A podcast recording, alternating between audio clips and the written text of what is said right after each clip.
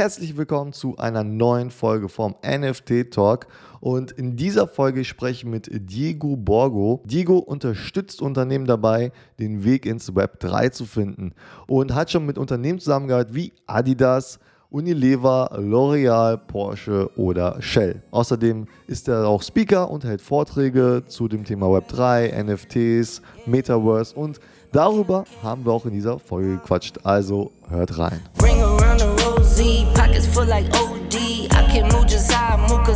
Hello Diego.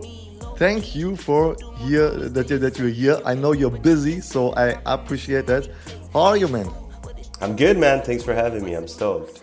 Uh, yeah. I'm slightly cold, so my, my voice is funny, but you know, I'm, I'm around. I'm here. Thanks for having yeah, me. Yeah, and, and, and you're home. You're not at the DMX or somewhere. you're home, right? I, I'm home. I'm in Portugal. Yeah. Yeah, yeah, but but you're busy, right? Yeah, it's good busy, right? Like I'll never complain. It's just like such an exciting space, and there's so much going mm. on that you know it's like just excited to be around, and the energy is amazing. You know, yesterday evening we were hanging out with a couple people in, in Lisbon because a lot of people are coming here now for ETH Lisbon. And, yeah, and yeah, that, right? right. So it's cool. The energy's in town again, and you know it's always yeah. really exciting when people come over. Yeah, sure. Yeah, that's that's right. There's uh, there's this ETH and and uh, Web Summit. I think Web I think Summit. Yeah. Got a lot of things happening. Solana, yeah. a bunch of them. Yeah. Yeah, a good reason to visit uh, Lisbon. it's a good excuse. yeah, um, but but for everybody who don't know you, maybe we can start with your background and and how did you get into this Web three space?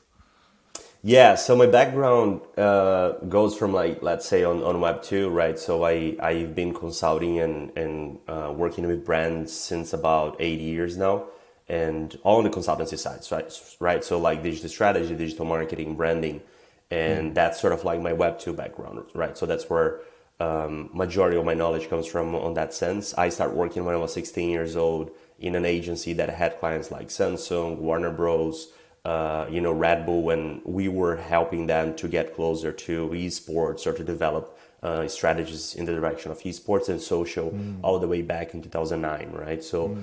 i've been close to culture in that sense for a long time you know since basically my career started and uh, the last four years I spent at Adidas in the headquarters in Germany.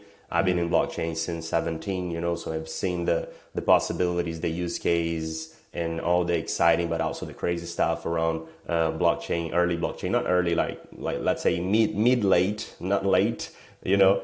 Um, yeah. And that's kind of like where the where my background comes from, right? While at Adidas, uh, friends of mine were already pushing the brand towards NFTs, Web3, Metaverse, and all of that. Mm. They brought me into the space, you know, so I got to know about NFTs back in April last year. Mm. And, um, and then they invited me to be part of the, the team that was already pushing the brand towards that direction. You know, I, I, I went and, and, and worked with them and supported them and, and, and achieving parts and bits of it. And we delivered into the metaverse last year in December, which was mm really excited because, you know, for a lot of major brands, that was a, a turning point you know, a lot of brands now had a use case to go to the C-suite and show, yeah, if it works for Adidas, it might work for us. So let's explore this area. And as that developed, I just went back to do what I always did. You know, I've been consulting brands majority of my career. Yeah. So since the beginning of the year, what I do is three things really. I first uh, advise Fortune 500 brands on how to enter the space. So I work with brands like uh, Unilever, Salesforce, uh, L'Oreal, Shell, um, Volkswagen Group, for example, Porsche and Skoda. So, yeah. you know, I've been working with brands on that caliber and helping them either on the upscaling session side or programs or, uh, and, uh, you know, on the advisory side. So that's kind of like one pillar. The second thing I do, I spend a lot of time with Web2, Web3 uh, native brands, you know, or native uh, projects that are being born into the space and are developing technology and developing uh, you know the edge of technology as as we speak. So that's where i learn the most. That's where i keep the knife sharp. And the third thing i do is a lot of education right? So i i'm sharing the stuff i've seen. I'm sharing the stuff i've experienced uh, you know, I've, I've done a master class on how brands should enter the metaverse and NFT space. We had like yeah. 250 people going through that program from like the largest brands in the world and also entrepreneurs and small brands and agencies. 40% of them have given feedback and we are above nine stars, right? So like that for me is incredibly humble that people are seeing value on what I'm creating and what I'm producing. And that's what means the most to me, right? Because everything I do is aimed at helping mainstream adoption of blockchain technology. So the more the big brands do it right, the more the, the, the Web3 founders do it right, and the more people understand it, the faster we get there. So that's that's all. That's the why I do all I do. Yeah, yeah. We need we need the big brands to to bring the the, the, the masses, the people to the uh, to the Web three and. Uh, you, you, you said you, you started in the Web 2, esports, social media. At which point did you say, oh man, Web 3, NFTs, that's, that's the next big thing? Yeah, so not even like Web3, but blockchain for me, you know, because I, I didn't got into the investment side of things, right? I'm not a speculator, I'm not a great mm-hmm. investor.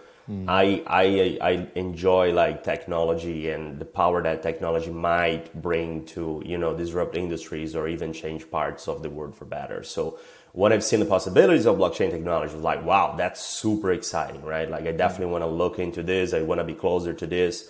Uh, but it was super dev oriented, right? It's very, very technical. And I'm not a technical guy. I'm a brand guy, mm-hmm. right? I look at I look at culture, I look at people, I look at behavior, I look at history. That's kind of like what what excites me, and creativity and all of that, right? So I didn't dove head first with blockchain, but then when I first heard of NFTs, which now is you know brings that aspect of creativity, culture uh, human behavior with the technology that I was really excited about. When those two things got together, my brain just exploded. Right, I was like, "That's the moment. That's yeah. the time. Yeah. I need to go all in." You know, I I'm 33, so back in back in the 95s or 2000 i was too young to take advantage of when the, the internet blew mm, up right mm. and then when social blew up back in like seven, 2007 8 um, i was too early in my career so you know i was learning back then and I couldn't take full advantage of social when it blew up. So now that I'm seeing the same patterns happen over and over and over, and I've learned a lot through my career that patterns repeat itself in the future when it comes especially to technology development.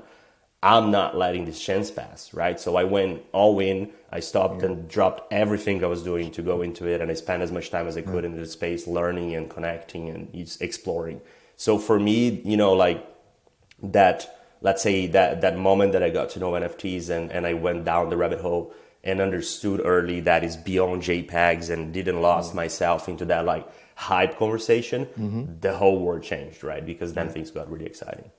Was there like a like like a specific NFT project? I mean, you talk about branding, maybe uh, the Bored Apes. Uh, I would think uh, first of, or which which project you talked? Man, that's that's it. That's that that's the thing. Now I have to go full all in in Web three and NFTs and and all this stuff.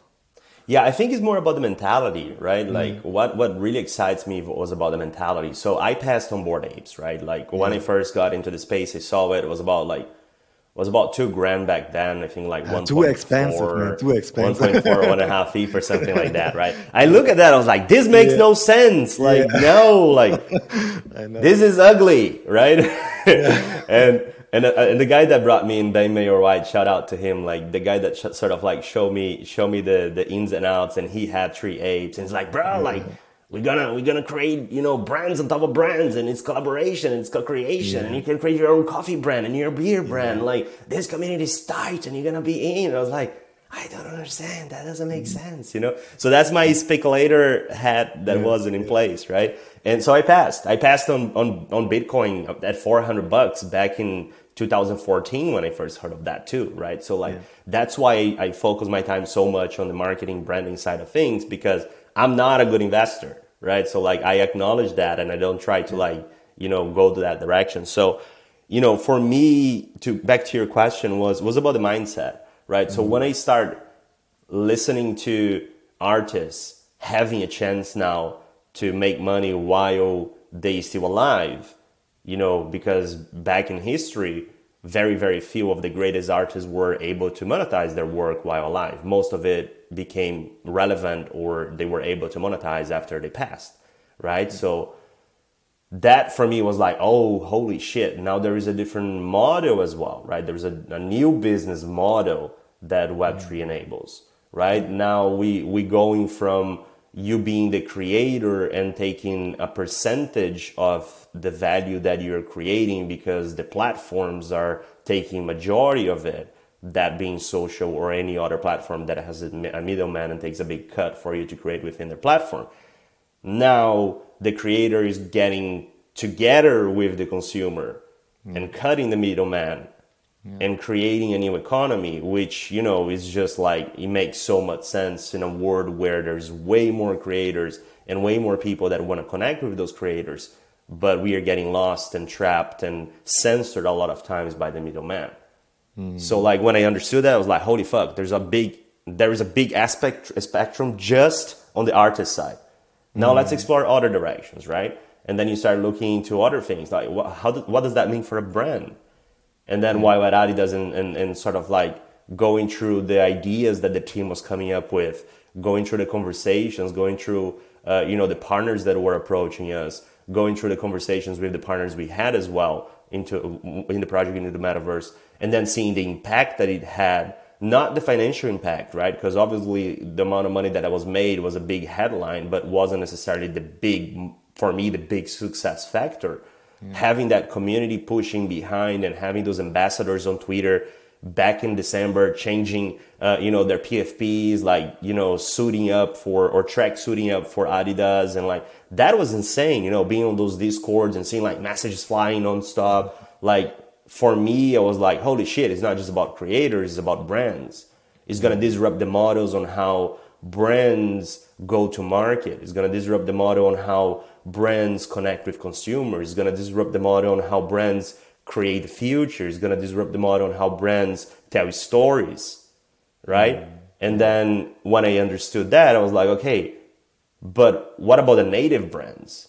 right? And, and then I started looking into what you just said, you know, like how did Bored Apes got to where they were back then? And obviously now it's bananas, but, uh, you know, like how did they got there? Like what they've done that is so different than any other brand has ever done in history that made them be so successful in such a short period of time. And then you start looking into the same patterns, right? Like you start looking that one, they provided a new model on which uh, the community becomes uh, co-owner and has uh, the co-creation element to it. So the the no no Web to brands thinking like that because usually is here's the product we created that for you and you as our target group is gonna mm-hmm. consume it. Yeah. And what do you do, like you consume it, and if you fuck with your logo, like we're gonna send our lawyers behind you. Or like don't, don't mm-hmm. even mm-hmm. try to like create something on top of you know our IP or Yeah, what not, we not, are not doing. even similar, similar to our. Not even similar, right? Yeah, Like don't don't like don't try. Yeah, But here, consume this thing. Yeah. And then when when they came with the motto of like, yes, there is a there's a brand umbrella that is untouched and it's fair because it's trademark and that keeps consistency and it you know it makes people safer in a way. They gave the possibilities for their holders to then utilize that ape or that IP to create whatever they wanted.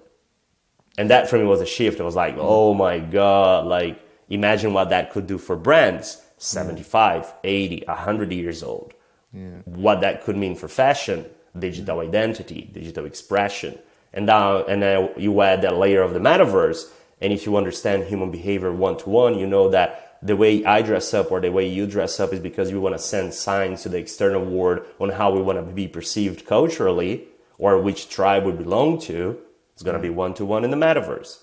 And what that will be represented by NFTs, for example, wearables from a fashion perspective. So that for me was the click. I was like, now fashion will not just dictate and create what mm. consumers should be consuming, but fashion will now co-create with consumers how the next seasons look like.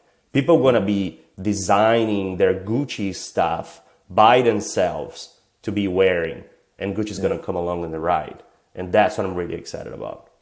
But but um, what do you think? How how hard is it for the for the companies to to make the switch from from we are producing products now we have to talk with our community and bring our community to us and together and and make make stuff together. How how hard is this for for companies?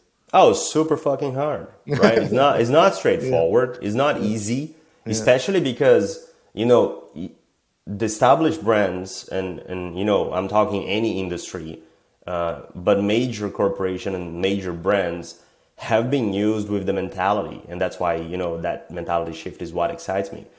The mentality is we are the big brands, and everybody cares about what we do because we've been doing that forever. Yeah.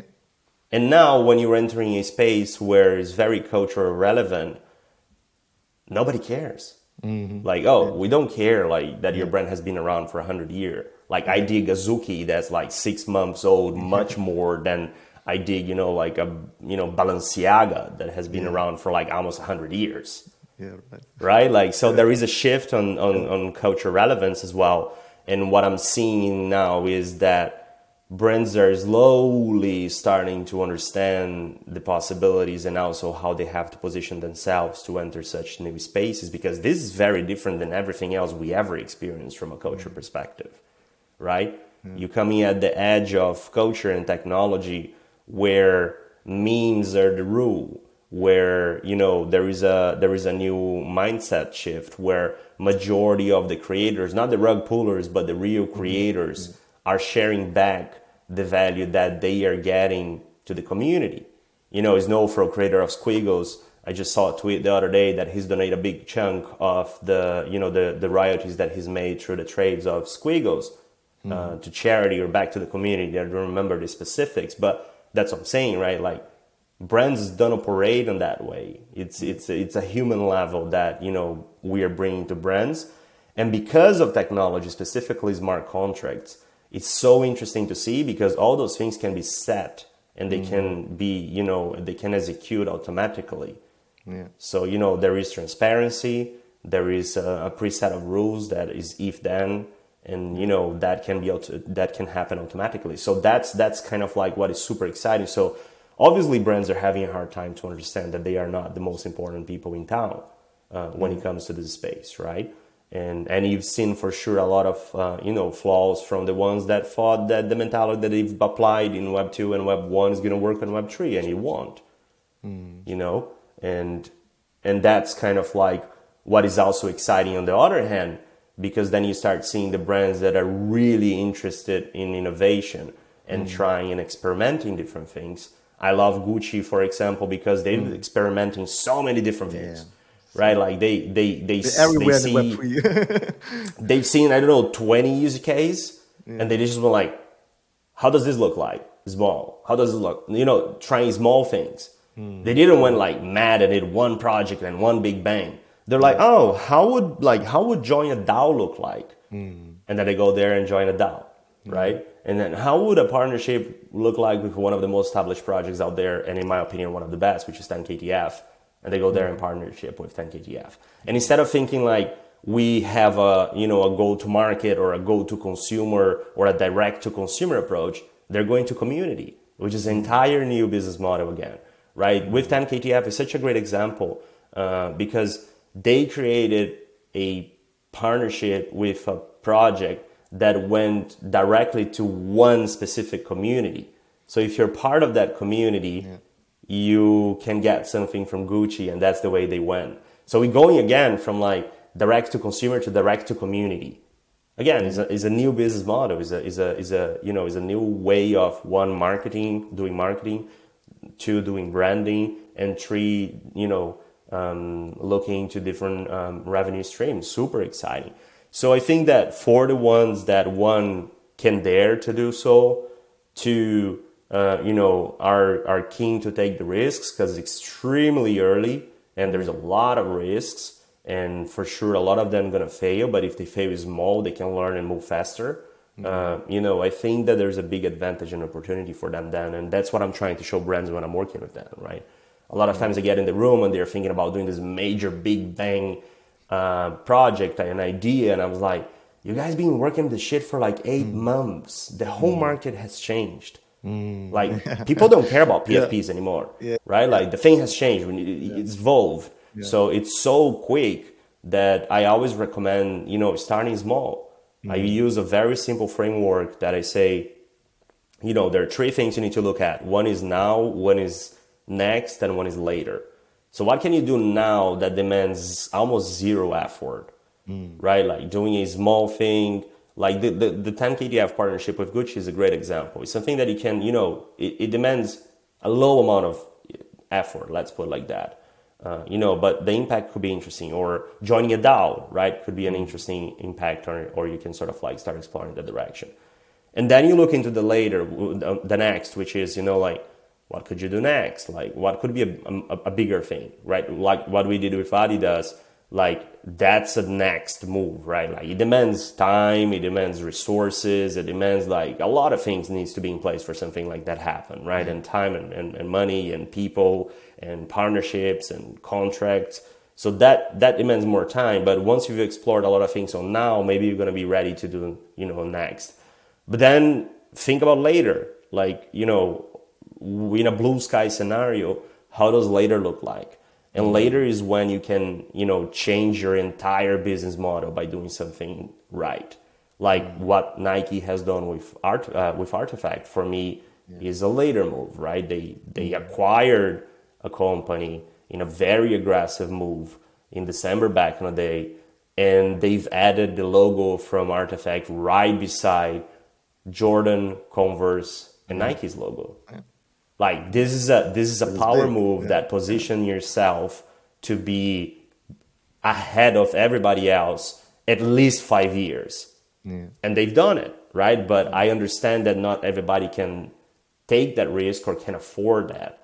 So, you know, but thinking that, you know, there are possibilities and maybe you build up towards that direction as the time goes by because the metaverse and web3 and nft is not going anywhere so don't be in a rush mm. right? Like, why, why the rush? Yeah. I always question that. Why you guys want to rush? Like, he's not going anywhere. Take your time, learn about yeah. it. Don't yeah. don't let the Web two agencies that are changing some headlines and decks now from you know old gaming activities that activations that they put up and they couldn't sell, and now they're calling it metaverse. Don't let them fool you.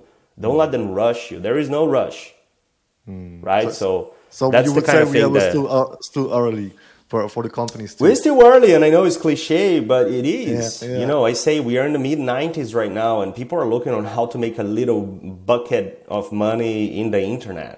Mm-hmm. I'm like, imagine you in the mid 90s trying to, you know, oh, like, how do I make a couple, couple hundred grand in this internet thing? Because, you know, I, I don't know, maybe he's not here tomorrow. Yeah. Like, you're kidding me.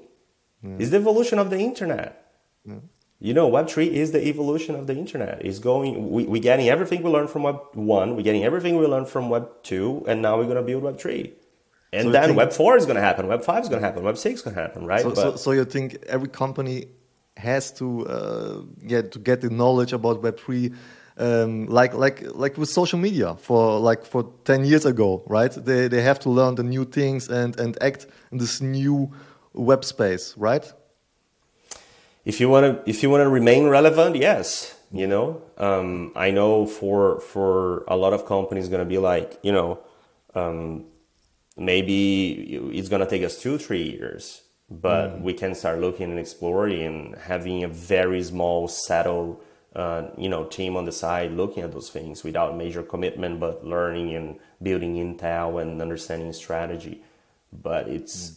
it's a big deal, you know, and, and it's not because I'm biased, it's not because I'm maxi, it's not because I'm I'm deep in this this space, you know. What I always do is is look into two things. One is consumer behavior, and two is uh, where the smart money is going to, right? Mm. So consumer behavior is very simple. If you look at the amount of time we have spent have, have been spending in the internet has grown exponentially, exponentially, right? Digitally but we never owned anything digitally.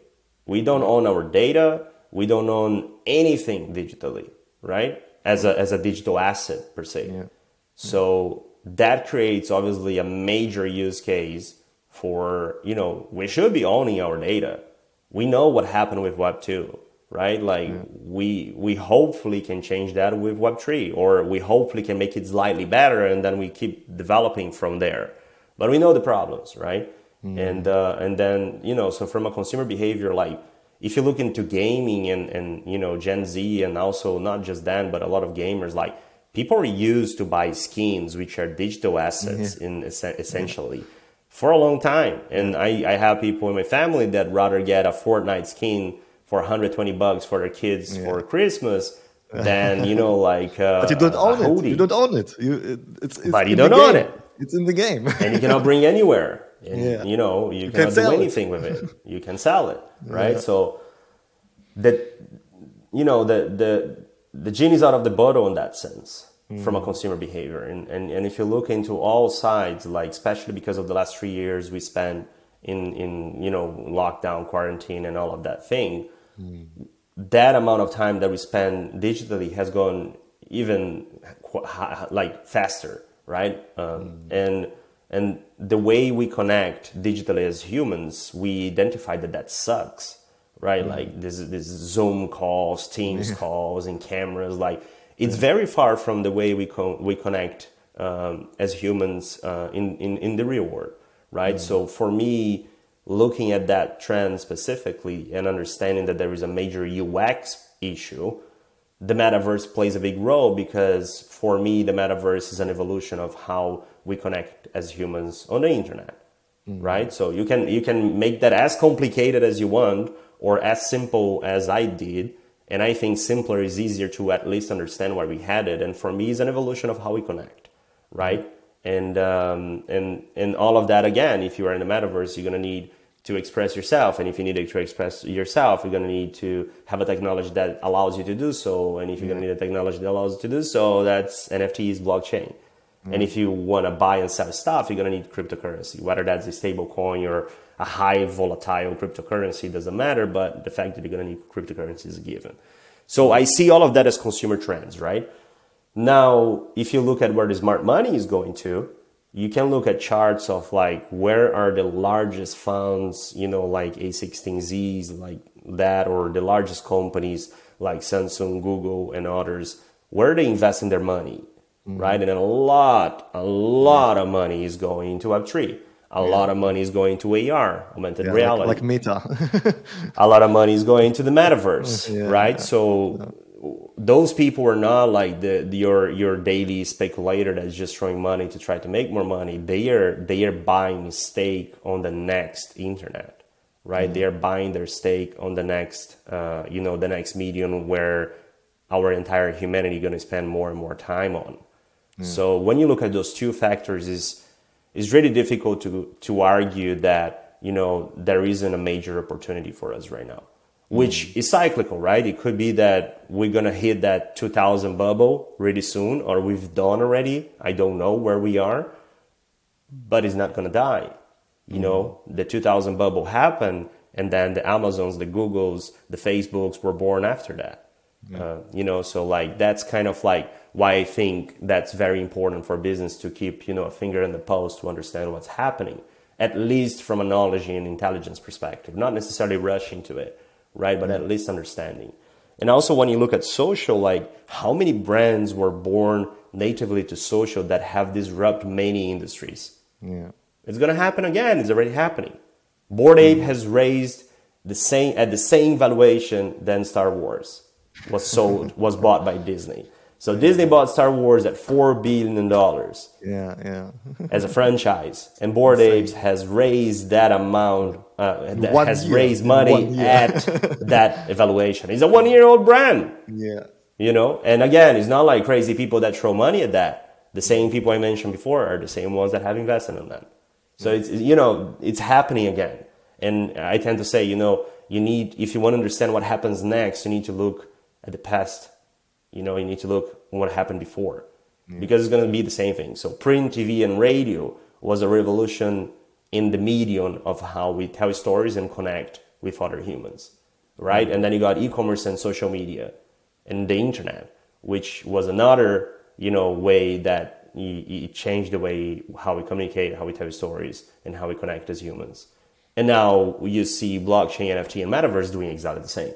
It's changing the way, it's a new medium on how we connect, we communicate, and we tell stories. and humans. we consume, consume, right? Exactly. And now you add those layers because now you can buy your own shit on, online. Yeah, and, and you and, as a creator, you can create stuff and sell. Yeah. And and you are working with with uh, brands like like Porsche and, and Volkswagen, Skoda, you mentioned, and and I'm, I can imagine one day I will go in the metaverse, right? You know, I will put on my uh, VR uh, glasses, and then I will go in the digital Porsche store and and look at the new cars, right? I think that's that's maybe a, a thing in the future, right? Yeah, I mean, I try to I try to break down some some misconceptions that at least you know are in my mind. So like I don't think VR is gonna go mainstream. I don't think VR mm. is gonna be the main platform that we're gonna be using in the metaverse.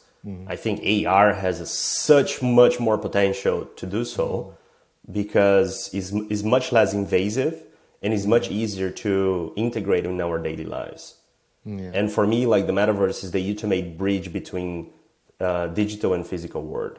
So all this stuff you're doing digitally, as soon as you drop the phone, it doesn't exist anymore, right? There is nothing around you that is connected to your to your to your um, you know digital identity online. Yeah. And as soon as you are digital, it's very hard to bring physical elements into that world because there isn't a connection. Now, when you look at AR, what it does, and you know, thinking about uh, glasses, for example, that's going to be the platform or the or you know the the technology uh, or the tool that's going to allow you to do exactly what I just said. And that's why for me, like the metaverse is interesting uh, on that sense because it's going to bridge the the gap between online and digital, um, digital and physical in a manner that you know wasn't possible so far. So that's that's interesting, you know, when you look at that. But then the other thing I try to break for brands when I work with them is, you know, as you just said, like, and I see a lot of, especially automotive brands looking into that. Uh, they they want to create a a experience within the metaverse where you know, oh, let's just recreate exactly how that our flagship store in Beijing looks like, but let's recreate that digitally so people can go and visit because they cannot necessarily go there to Beijing and visit physically. And I'm like, you out of your mind, right? like, why would you do the same thing that you can do in the physical world now in a world where everything's possible? Why don't you create a much more enhancing and immersive experience? Because now everything's possible. There is no law of physics. There's no geography. There is no like, oh, this building is, you know, like 20 by 20, so we need to make it fit it in. there isn't. It's endless amount of space. The only limitation you have in the metaverse is creativity. Mm-hmm. You know, so like I'm trying to push Dan to think differently about it. How can you give an experience that wouldn't be possible in the real world? Oh. Because that's that's the role it plays. Is, is is a medium that you can do things you you know. What is the beauty of new mediums? Is because they're new. They can do things that weren't possible before, mm. right? So that's always what I'm trying to push as well, right? Let's go beyond what's possible. Let's create some things that people are gonna look at that and like, holy fuck, like this is something I never imagined I would ever experience, right? Mm-hmm. So that's kind of like the, the the the mentality I'm trying to bring to the brands as well. Otherwise, you fall in the one to one situation, and then you start like literally recreating the world we live in digitally, which is the least appealing thing that you could ever imagine. Imagine like imagine playing games like you go to work, right? What do you do? Oh, let, us play this super cool game, which is go to work and stand on a desk, desk for eight to nine, right? Like, or eight to five. Like super cool game, super engaging, right? Or no, let's play the commuting game. Sit in your car for two hours in traffic, stuck Maybe in one real day, time. One day that's that's a game because nobody will do it anymore. Maybe, but you know, I'm trying to say like games push things beyond. Like you cannot Yeah. fly in the real world, so you go there and fly. Or you cannot shoot people in the real world, at least you shouldn't. So let's you know make games you can. You shouldn't be stealing cars in the in the real world. So like let's go and play GTA. So you know what I'm saying like you need to mm-hmm. create you know experience and things that it goes beyond and transcends the possibilities of of the real world because otherwise what is the point? Hmm. And and and you- you're working with with these companies. How long does does it will it take that that we will see this this this yeah this this product that's in the metaverse or they when when will the metaverse will be you know for for everybody uh, will be there and experience this this stuff. It's gonna take time, and I'm I'm not here to lie to anyone. And I do the same with brands. You know, they're like, oh yeah, like we should go into the metaverse now because everybody's there. Gen Z is there. I was like, no, they're not. like, they're not. Like, no, but I I I, see, I seen this report that there is you know like 200 million people pa- playing uh, Fortnite or Roblox. I'm like, yes, and they're playing games. Yeah. They're gamers. Oh, but that's not the metaverse. I'm like, gaming is going to be a part of the metaverse, but that's not a metaverse. And if you ask anyone playing Roblox or Fortnite, ask if they are in the metaverse. Like, don't believe the pinky beanie guy. Like, go there and ask someone and say, "Are you in the metaverse?" They're gonna be like, "What are you talking about?" Right? So, like, we're not there yet by far. And the, the current platforms that exist, like the Decentraland, Sandbox, the more sort of like decentralized one, let's say, um, they they don't have 28 use, uh, uh, average users or daily users as you know these bullshit reports that we're putting out without any researchers saying but they are not in the millions either right if you look at the Decentraland they got about 250,000 people um, you know monthly unique users that are in the platform which is not small but is obviously not 200 million like yeah. roblox has right? So we're early again. And the main point for me on why those platforms are not as appealing yet is one, you know, compare the graphics or the quality of the experience in any of those two that I've mentioned yeah. with like a badass gaming experience. Yeah. It's not fun. It, it could be, it, it might become, but it's not yet. And that's one of the key factors right? It's going to be fun. It's going to be engaged it's going to be entertaining. It's going to be cool. It's going to be easy to use. It's going to be uh, you know not buggy not laggy uh, so that's a major thing which i think we are very early on the technology side of things. And it's a chicken and egg right? The more uh, quality and, and and you know hi-fi you add to it the more the you know the the computers or phones you need the, be- the better quality they have to be as well to be able to process it. Mm. So you know, in a moment that not everybody has a gaming computer or a gaming console, like how do you bring the masses to the metaverse in a way that's enhancing and, and immersive when you know people sometimes are like using a tablet or a cheap phone yeah. or a, you know a, a, computer that cannot process it. So you have this balance which is super hard. But you know at the same time you cannot deny that these this um, you know sort of like industry is going to generate demand as well on hardware getting better or phones and computers getting faster and being able to to attend that. Like look at nvidia like they are they are hungry for the metaverse because they know that they can be the one that supplies the tech for it right mm. from a mm-hmm. hardware perspective mm. so that's what i'm trying to say you know like we are early the gen z is not there but if you look at trends and the way things are developing from again from a from a trend perspective and if you look where the smart money is going they will be there mm-hmm. they are natively born already into the metaverse yeah. from gaming from buying digital assets from hanging out online with friends from having avatars. Uh, they are accustomed to that more than millennials. If you look into reports you'll see a big gap in the difference on, on all those things i've said. And they will be ready for that whenever that thing's ready for them right? Mm. so it's it's uh, it's an evolution in that sense. And and you know that's that's gonna be a matter of time. Now five ten years time i have no idea it's very difficult to predict mm. and also especially because when you start looking into the development of ai and quantum computing like you know once that thing clicks it can be a matter of a year instead of 10 like before because there are new technologies that we don't even imagine how how they're going to operate or how they're going to influence our life, right? So mm-hmm. I see the trend. I will never dare to predict when, but you know, like we're not there yet. Mm. Yeah, yeah, it's it's super interesting what what will be in five years maybe. But let's talk let's talk about the next twelve months. What do you think will will be there in the next twelve months from the companies? Will every company bring like a PFP project or some stuff for the metaverse? What will we see in the next months? Yeah, not under my watch. no, I'm kidding.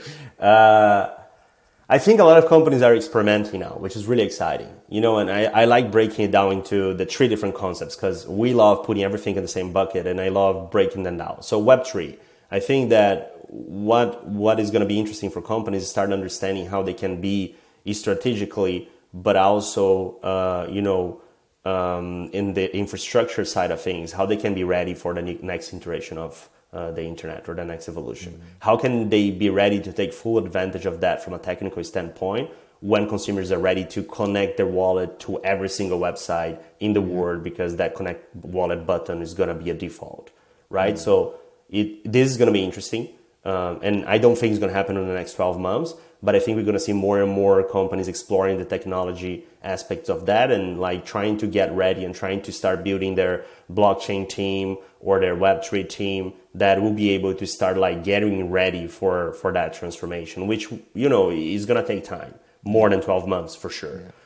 On the NFT side, what we will see within these next 12 months is going to be a major shift from NFTs being a marketing thing or being a mm. social media thing or being a PFP thing to become a technology that's hidden, uh, you know, on the back that nobody knows they're interacting mm. with, but that's going to be empowering experiences yeah. and also being integrated into products, mm. right? So what I mean by that is that you're going to be interacting with uh, blockchain, for example, like with what Starbucks is building, without knowing it's there or without knowing it exists right? Or or what Reddit just did with the digital collectibles, like the discussion about blockchain is almost zero, right? Is is around the actual collectible and the fact that you can trade them, right? But also you're gonna be looking to integrating that with products, right? So I, I talk a lot about that because I'm super excited. But imagine, and that's not 12 months from now, but it's more blue sky. But imagine when products start integrating NFTs, mm. right? Cars, for example, having a digital wallet and then you go there, connect your wallet, and everything within that car changes based on what you have on your wallet as digital collectibles, digital mm. assets, or NFTs, right? Shell is doing a super interesting project where it's happening already, is is is out, right? Is live that they are utilizing NFTs as a representation of provenance of energy. So now that energy has changed the way that it's created is not coming from a centralized source anymore. A lot of times it comes coming from you know from different sources. For example, you have solar panel, you don't need all that energy, you sell back to the grid. How do you verify the provenance of that energy? Mm. How do you create a marketplace where peer to peer can sell that energy? There is no better technology to utilize than blockchain NFTs for doing so, because then you can see the certificate of provenance, you can understand what is inside of that package of energy per se uh, blockchain can make it immutable, transparent, uh, and and you know free to flow, and uh, you can buy and sell within a marketplace, for example. Super mm-hmm. interesting. Is a use case for NFTs. Nobody talks about it, right? So within this next 12 months, I think we're going to start seeing more and more of that stuff. Less of the hype because the money is not on the streets anymore. We don't know how long this bear market is going to last, but the world economy is not looking at you know it, at its, its best shape right now. So it might very likely is going to last probably six, 12 months from now or more. We don't know.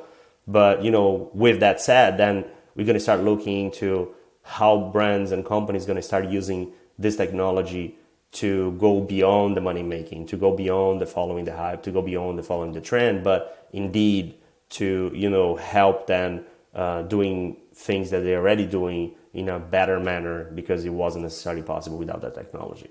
So those are the things that I'm I'm, I'm looking for in the next 12 yeah. months. And then from a metaverse perspective, I'm hoping that you know platforms get better quality that you know that brands start thinking about the metaverse more from a infrastructure perspective and from a business perspective rather than an activation perspective or a PR perspective. So you have a strategy for how many shops you have around the world. And within the strategy you have like the you know the quick and fast the medium size and the flagship stores right? Mm you have a strategy on e-commerce on how like the entire ecosystem of your e-commerce works. You have a strategy on social. You have a strategy of crm now how do you apply the same thinking from uh, for a metaverse strategy? From an infrastructure point of view right? So like okay we should have you know five different platforms that we're going to be present at and each platform plays a different role based on the community that's there based on the people that are there and we're going to be like you know displaying different experience within those platforms or we're going to be doing pop-up events within those platforms so mm. start looking at a penetration level where you can be where consumers are but also from a strategic point of view which is you know let's build business in metaverse mm. right how how do we start testing right now and and buying infrastructure and getting ready for this when it hits five ten years from now we're gonna we're gonna be winning the game because you know we've been doing that and experimenting with it for so long. So those are the things that you know I think in the next 12 months we're gonna see, be seeing a lot a lot of experimentation, but a lot of like new use cases that are going beyond the hype and beyond the JPEGs. Yeah, yeah, sounds sounds super interesting, and I'm I'm looking forward to it. Mm-hmm. And um, so the time is running. I have just one one last question. I'm looking very closely at the um, Adidas NFT project because now it's it's really affordable. Maybe some thoughts from from you as an insider. Uh, how good how good is the project in your opinion? I left the brand in December last year, right? So I'm far from insider. You probably know more than I. what what I'm bullish about is like you know like I I know that it's public information already that Adidas is, is building a Web3 studio, right? And I, I have two friends that, uh, you know, are full time on those, on those positions already. Uh, so, you know, the commitment from the brand in a brand level, from a, you know, from a structural level is there. Um, you know, obviously we all know the funds that were raised through, through that mint back in December. Um, we know, you know, the impact that Adidas can create when they come in and bring, you know, their their core values with it. So I don't want to give you like a corporate vanilla bullshit answer, but I just don't know. Like I'm a holder. That's yeah. no financial advice. I'm just yeah. a holder because again, you know, I'm not a great investor, so I just hold things I like and believe. Yeah. And for me, has a historical, uh, you know, and also like a, a, a connection but I, I, don't know. Like it's hard to but say. But, but they're taking it seriously. It's not like a, a marketing stunt thing, and, and, then they're left if nobody wants it anymore. They're taking, taking well, like that's what I'm trying to say, right? If they're building teams and they're hiring people yeah. and they're like headcounts that are full time within that, I'll call that serious. You know, yeah. like whether that's going to work out or it's going to be yeah. easy for them to pull it off. Like I don't know. You know, I don't know. It's not easy to navigate within major corporations, but you know like i wouldn't i wouldn't necessarily you know sort of like dismiss the fact that you know it's fucking adidas right they they can move markets they can build they can build big things so yeah, yeah. I, I know that's probably not what you're looking for, but I honestly no, don't that, know. That's, that's, that's, good, I mean, I mean, everybody like Van Moon and stuff like that, but but you you you, I'm looking for like you know fundamental information, and and that's that's that's great. Um, Diego, um, thank you very much for your time. I know uh, a lot of companies have have a, uh, to pay a lot of money to talk with you about Web3. So thank you very much. I appreciate that.